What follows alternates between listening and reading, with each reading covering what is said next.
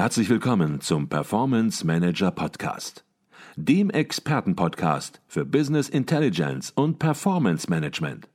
Inspirationen, Know-how und Impulse für Controller und CFOs, die noch erfolgreicher sein wollen. Ihr heutiger Gastgeber Peter Blum.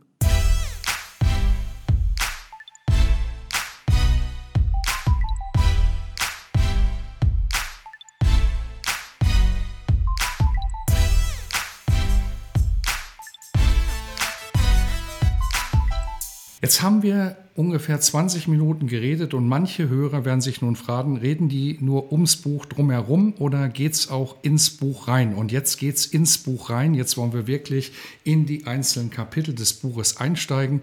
Und Sie haben das Buch in vier Kapitel gegliedert und wie jeder Autor haben Sie sich natürlich eine ganze Masse Gedanken gemacht und Sie natürlich insbesondere, wie man es vernünftig gliedert, wie man es einfach und transparent gliedert das Thema.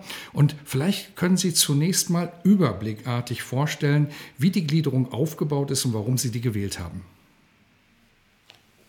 Ja, Herr Blum, freut mich sehr, dass es Ihnen ähm, bewusst ist, dass gerade wir natürlich uns über die Gliederung äh, eines Buches Gedanken gemacht haben müssen. Sie wissen, einer unserer Regelbereiche in der Success-Formel heißt Structure. Und dann kann es überhaupt nicht sein, dass gerade wir als Autoren dann ein schlecht strukturiertes Buch rausbringen. Also ähm, in der Tat, da haben wir sehr viel Grips reingesteckt.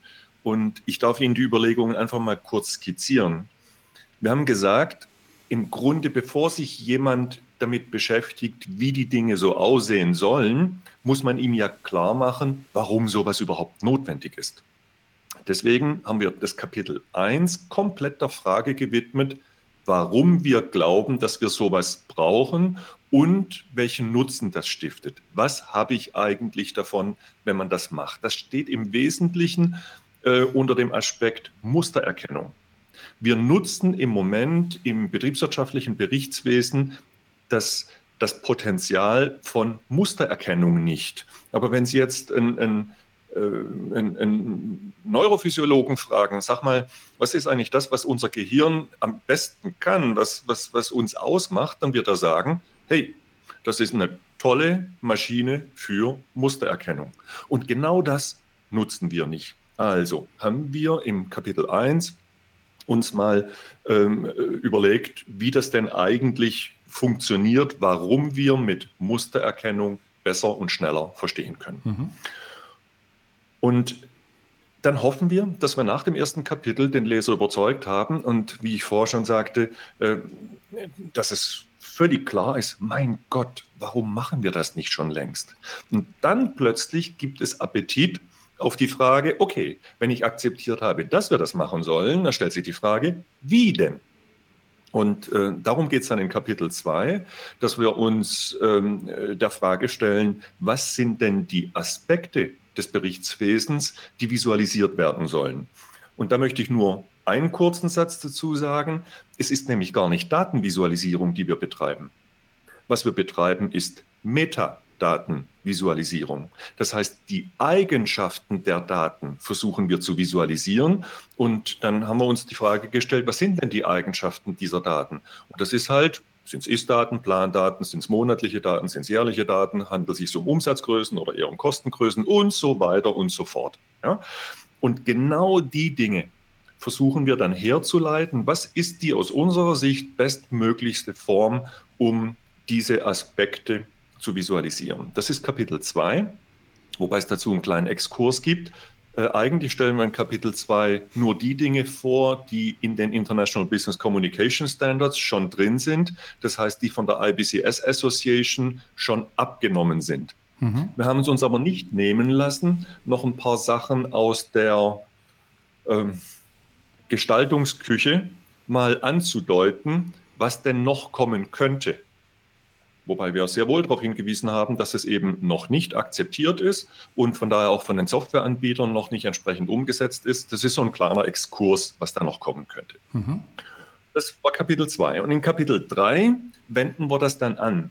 Und zwar erstmal einfach nur auf Tabellen und auf, auf, auf Diagramme.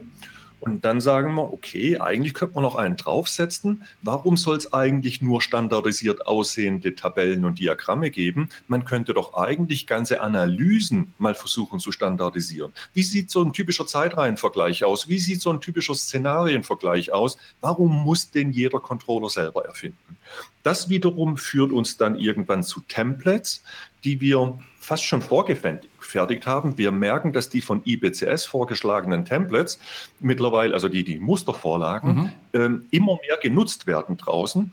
Und dann wagen wir noch einen Ausblick zehn Jahre nach vorne und sagen, eigentlich könnte dieser Mustervorlagengedanke sogar noch über diese Analyseebene hinausgetragen werden in eine fachliche Ebene.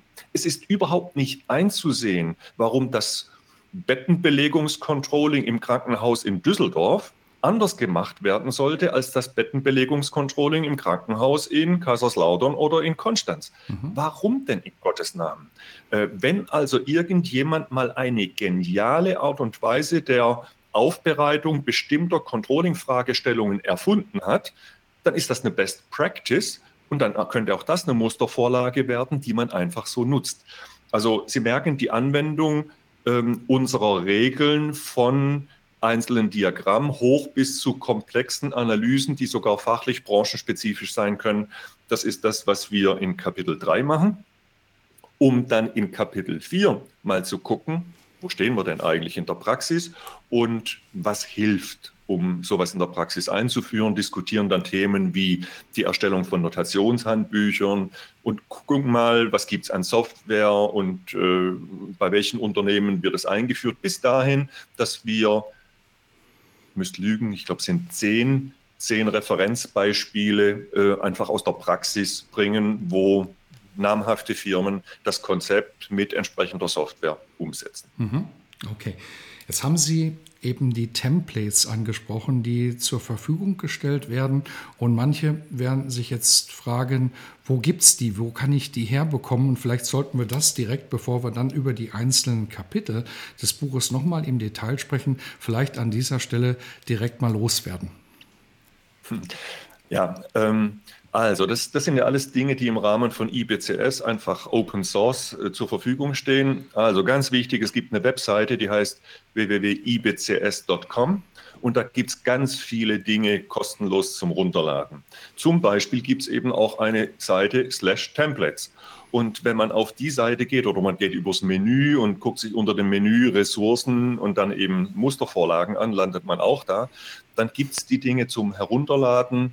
Ähm, also das sind 15 äh, Diagramm-Templates mit einer ganzen Reihe von Variationen, also in Summe sicher 50 oder 60 unterschiedliche, unterschiedlich aufbereitete Analysen, grafische Analysen.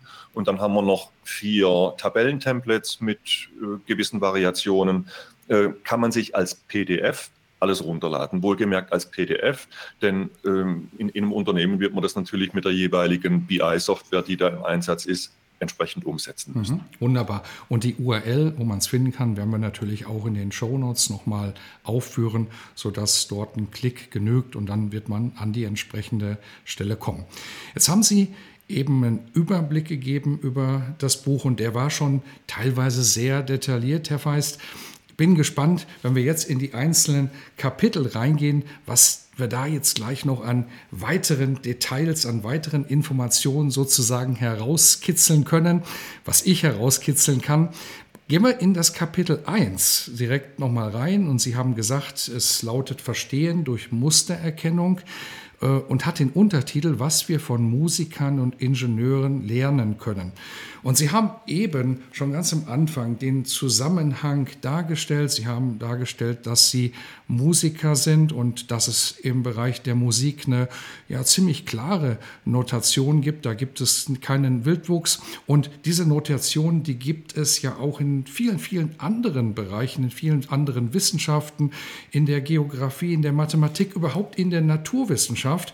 Da muss man sich fast schon fragen, wie kann es am anderen Ende der Skala sozusagen in der Musik auch dazu gekommen sein, wenn es, wenn man so will, in der Mitte in der Betriebswirtschaft nicht gelungen ist, diese Notation bis dato herzustellen. Die Betriebswirtschaft ist sicherlich keine Chaoswissenschaft, aber wieso ist es nicht gelungen und wieso mag es in den anderen Disziplinen gelungen sein? Vielleicht können Sie dazu etwas sagen. Ja, nachdem Jürgen schon die Überblick gegeben hat, dann möchte ich was äh, zu dem Kapitel 1 sagen, diese Mustererkennung mhm. ähm, und Ihre Frage beantworten, warum das wahrscheinlich bei der Betriebswirtschaft noch nicht so ist.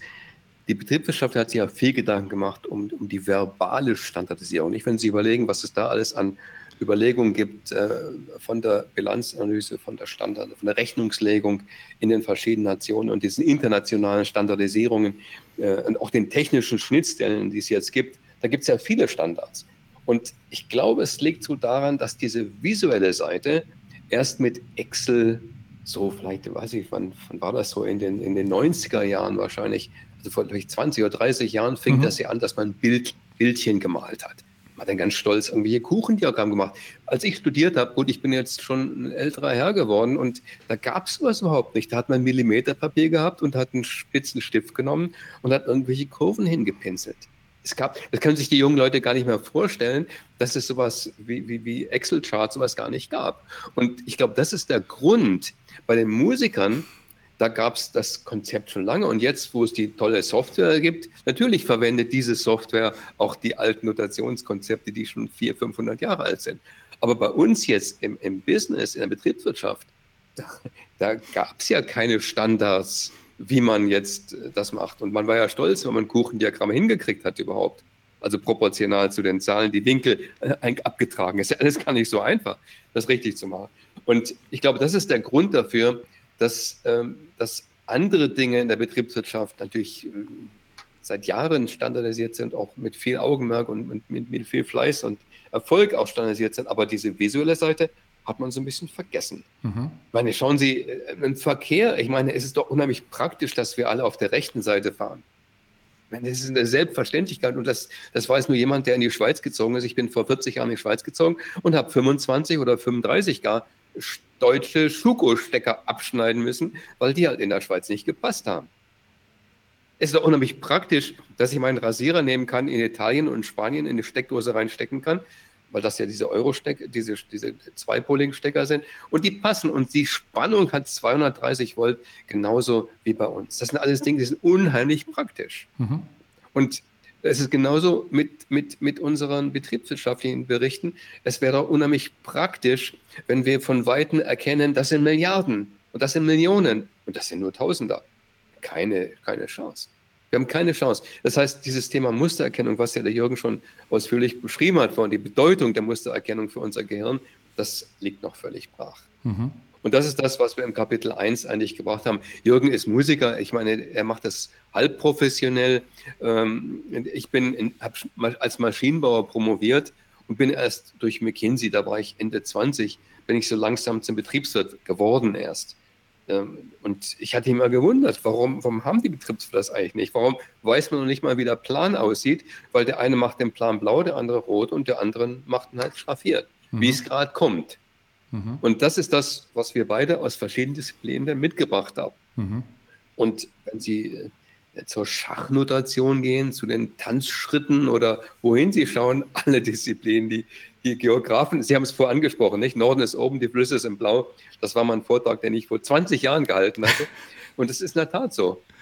Norden ist oben. Aber warum ist Norden oben? Da gibt es eine lange Geschichte, äh, dass man irgendwie mal entschieden hat, weil die meisten Landmassen hier auf der Nordsphäre sind, dass man dann Norden nach oben malt. Das hätte ja genauso gut anders sein können. Und das ist das, was uns Kapitel 1 beschäftigt hat. Mhm. Ja, also Straßenschilder, äh, Geografie und äh, Chemie, äh, Architekten, Musiker, Ingenieure, alle haben das. Und wir armen Betriebswirte haben das nicht. Wunderbar. So, gehen wir gleich weiter. Das war das in, Thema. Gehen wir gleich weiter ins zweite Kapitel. Denn nachdem das klar ist und klar herausgearbeitet ist und auch eben mit den Beispielen anderer Disziplinen und den Vorteilen, die sich daraus resultieren, verglichen ist, fangen Sie nun im zweiten Kapitel an, eben eine visuelle Berichtssprache zu entwickeln. Sie entwickeln Zeichen und diese Zeichen haben eine ganz klare Bedeutung und die es sind immer gleich, die Zeichen und die Bedeutung ist immer gleich.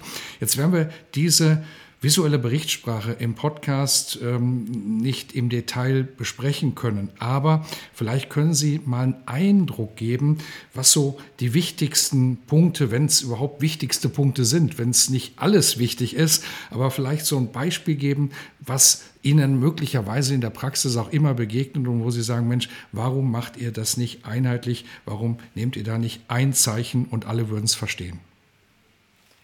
Gut, Zeichen oder Symbole sind ja nur eine Möglichkeit. Nicht? Wir haben ja noch ganz andere Möglichkeiten. Wir können ja auch mit Farben und Formen mhm. was machen. Ich meine, Zeichen ist schon ziemlich kompliziert. Unsere Sprache basiert ja auch auf Zeichen und Symbolen, die wir irgendwann mal lernen mussten, um daraus dann Wörter und Sätze zu bilden. Und äh, wir wollten natürlich anfangen, und da haben Sie natürlich recht, ich meine, wenn Sie, wenn Sie 100 Themen haben, die Sie standardisieren wollen, da gibt es halt fünf, sechs wichtige. Und so ist es natürlich bei uns auch. Und das sind, was ist jetzt wichtig? Es sind die Dinge, äh, die erstmal von der Anwendung her wichtig sind. Und das Zweite, die sind wichtig, die sich auch einer Standardisierung, ähm, sagen wir, für eine Standardisierung am besten eignen. Und ich möchte einen Punkt rausnehmen, und das ist ja der Titel unseres Buches. Es ist ja so banal wie sonst was. Ähm, ähm, es heißt gefüllt, es heißt gefüllt, äh, gerahmt, schraffiert. Mhm. Und das ist eines dieser, sagen wir, fünf wichtigsten Themen. Wir haben einfach gedacht, was ist wichtig bei so einem Bericht? Man muss vergleichen. Man vergleicht meistens mit dem Plan, das heißt die Ist-Zahl mit dem Plan oder den, die Ist mit dem Forecast oder im Forecast mit dem Plan oder mit dem Vorjahr. Man vergleicht diese verschiedenen, wir nennen das Szenarien. Nicht der, die Aufgabe, also 50 Prozent der Berichte äh, konzentrieren sich darauf, irgendwas zu vergleichen. Mit mhm. dem Wettbewerb, mit dem Vorjahr, mit dem Plan. Und haben gesagt, okay, jetzt fangen wir doch an und versuchen da was zu finden. Glücklicherweise gibt es da nicht so viele unterschiedliche Sachen. Es gibt halt Ist und Plan und Vorjahr und Budget und vielleicht noch zwei, drei andere. Und dann haben wir gesagt, gut, machen wir es doch so. Alles, was gefüllt ist, also zum Beispiel dunkel, schwarz oder dunkelblau oder was auch immer, was die Corporate Design Farben sind, gefüllt, dass es ist, also eine Säule, die gefüllt ist, es ist. Mhm. Und ist sie hohl, das heißt also nur gerahmt, also außen hat nur einen Rahmen, dann muss es noch gefüllt werden mit dem Ist. Dann nennen wir das dann Plan oder Budget. Mhm. Und so mittendrin sind dann so die Forecast-Dinge. Da ist schon so ein bisschen Ist drin und ein bisschen Vorschau. Das machen wir schraffiert. Also die Schraffur ist so zwischen gefüllt und hohl. Das Vorjahr, das ist halt dann so ein bisschen helleres Ist. Das machen wir dann nicht dunkel, sondern wenn man Ist jetzt schwarz machen, dann machen wir das Vorjahr halt grau. Mhm. So, und das sind so, also eigentlich banale und, und, und auch wirklich primitive Überlegungen jetzt, aber sind unheimlich hilfreich, denn dadurch haben wir das geschafft, was ein Durchbruch war, vielleicht vor 15 Jahren, dass wir die Farbe rausgekriegt haben. Mhm. Wenn wir sich umschauen, in den meisten Firmen, die jetzt sich nicht mit IBCS beschäftigen, machen sie halt den Ist-Blau und, und, und Plan Grün und den Forecast halt dunkelbraun oder sowas. Sie nehmen halt Farben dafür. Und wenn sie die Farben aber verbrannt haben für die wichtigen Szenarien, die immer in Berichten vorkommen, also es gibt fast keinen Bericht, wo man nicht irgendwie vergleicht, dann haben sie ein Problem weil dann die Farben ausgehen. Mhm. Okay. Und das ist, ein typischer Punkt bei uns, dass wir gesagt haben, wir wollen die Farben benutzen für, für wichtige Dinge, nämlich für Auszeichnungen, für Hervorhebungen. Nicht, wenn Sie dann alles schwarz-weiß machen und Sie haben einen kleinen roten Punkt irgendwo, dann ist die Farbe gut äh, genutzt. Aber wenn Sie äh, Corporate Design Farbe rot haben und dann Ihre Säulen, Balkenlinien rot machen, dann haben Sie ein Problem.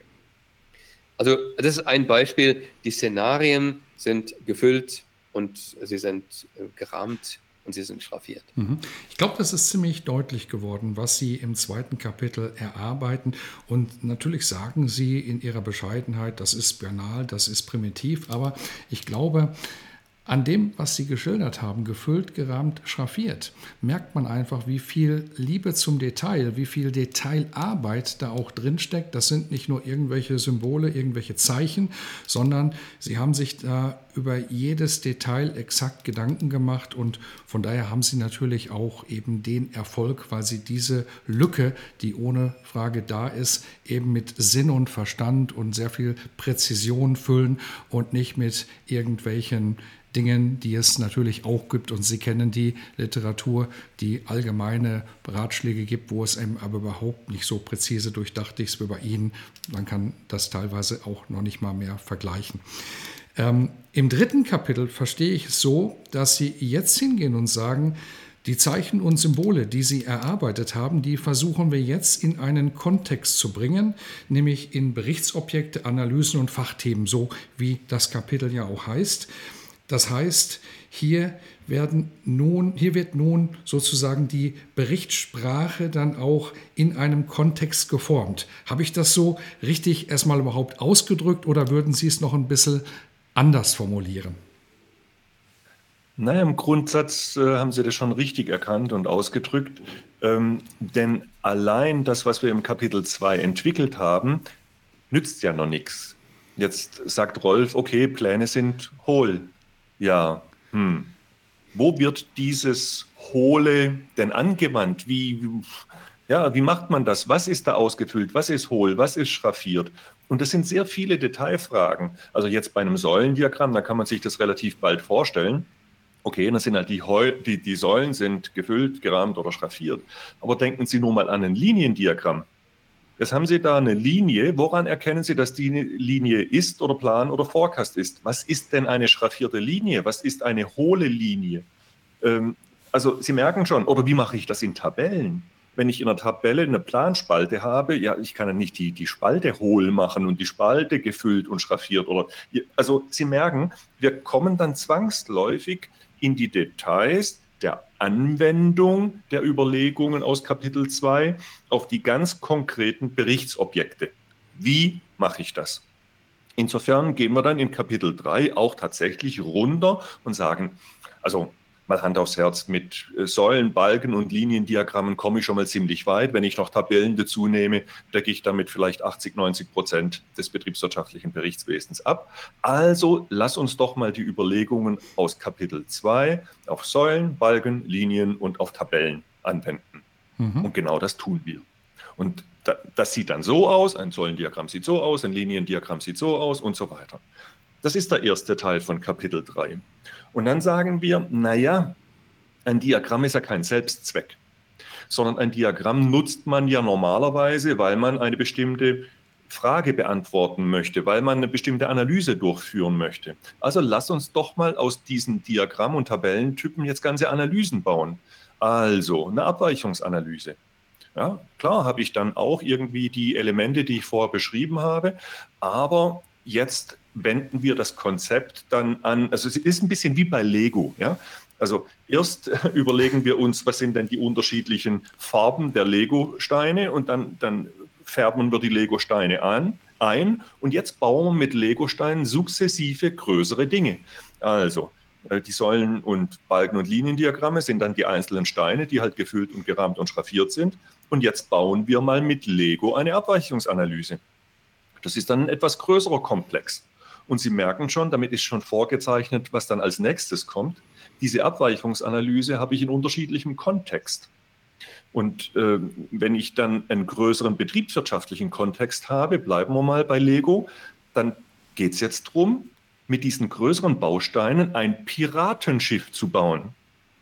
Und dann bauen wir mal ein Piratenschiff. Das ist dann bei uns zum Beispiel, wir haben das in Kapitel 3 mal exemplarisch gemacht, eine Bilanzanalyse. Mhm sind Rolf und ich nicht die Experten in, in Sachen Bilanzanalyse. Und wir haben uns da auch ähm, schon, schon vorab ein bisschen exkulpiert und haben gesagt, übrigens Leute draußen, wenn von euch Bilanzexperten jemand eine bessere Idee hat, wie man eben ähm, ein, ein, eine Bilanz und, und eine Gewinn- und Verlustrechnung und auch eine Cashflow-Rechnung, also dieser typische ähm, äh, Finanzdreiklang, ähm, wie man den visualisieren könnte, her damit. Wir sind überhaupt nicht traurig, wenn da jemand was Besseres findet. Ähm, wichtig ist nur, dass wir vielleicht eine irgendwann mal standardisierte Form der Bilanzanalyse haben. Ich gucke mir das Ding an und verstehe es sofort, weil Bilanzanalyse von der Firma A und von der Firma B und von der Firma C absolut identisch sind. Das sind die drei Piratenschiffe.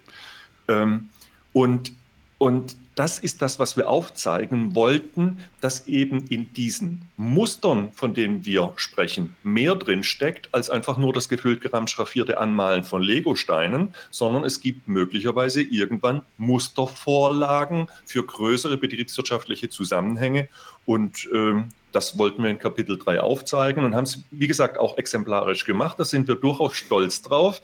Ähm, dass wir als Nicht-Bilanzexperten da mal, glaube ich, eine ziemlich clevere Visualisierung einer Bilanzanalyse hingemacht haben. Ich habe noch von niemandem, das Buch ist mittlerweile ähm, gut verkauft und sicher auch ein paar Bilanzexperten haben das gekauft. Wir haben noch kein Feedback gekriegt, wo irgendjemand zu uns gesagt hätte, lieber Rolf, lieber Jürgen, das ist schon gar nicht schlecht, aber das geht besser. Schau mal hier. Da warten wir drauf. Und ich sage Ihnen ehrlich, wenn das kommt, haben wir die größte Freude, weil dann funktioniert unser Konzept. Wunderbar. Und natürlich auch eine Aufforderung an alle Hörer, sich zu beteiligen, sie zu challengen in gewisser Weise. Und ich weiß, und Sie haben es gerade ausgedrückt, Sie sind da sehr offen und ja, möglicherweise findet diese bessere Idee dann Einzug ins neue Buch, in die neue Auflage. Und das kann dann natürlich auch eine Motivation für jeden Einzelnen sein, sich einzubringen und hier ein wesentliches Mosaikstückchen in diesem wichtigen Thema mitzuleisten. Hier besteht die Möglichkeit.